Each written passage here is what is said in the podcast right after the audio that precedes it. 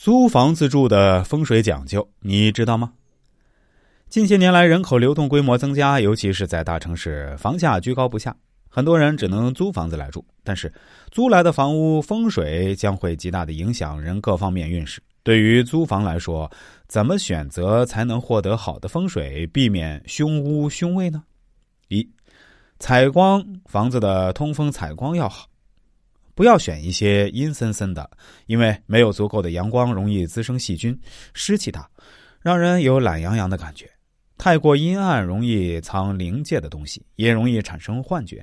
当然，采光要适度，也不要光太亮了。大概阳光射进客厅的有一半左右为宜。正所谓孤阳不长，孤阴不生。第二，睡床，尽量不要用房东配置的家具。假如没有人用过的就可以用，尤其是床是万万不能用人家用过的，因为睡床和人接触的时间最长，睡床会吸收人的气场。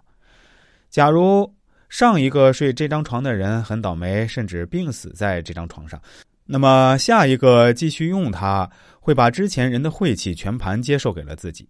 另外，空调也是需要注意的，因为也是一个会吸纳气场的电器。建议在用房东旧空调的话，最好找人把空调完全的清洗一次才用。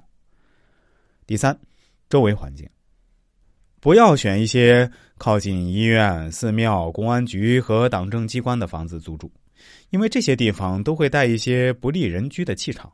例如，靠近医院会时常听到救护车的鸣笛声，容易让人不安。另外，医院也是一个带有阴气和病菌的气场，靠近寺庙也是不好的。因为寺庙五行属火，不是每个人都需要火的。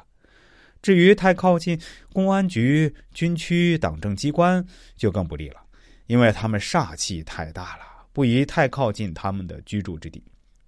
第四，手机信号。假如遇到一些手机信号特别差的地方，最好不要租住了，因为手机信号差，证明这里的气场不稳定，甚至有一些特殊气场在起反作用。那么，人居住在这里就可能被这些特殊气场所影响。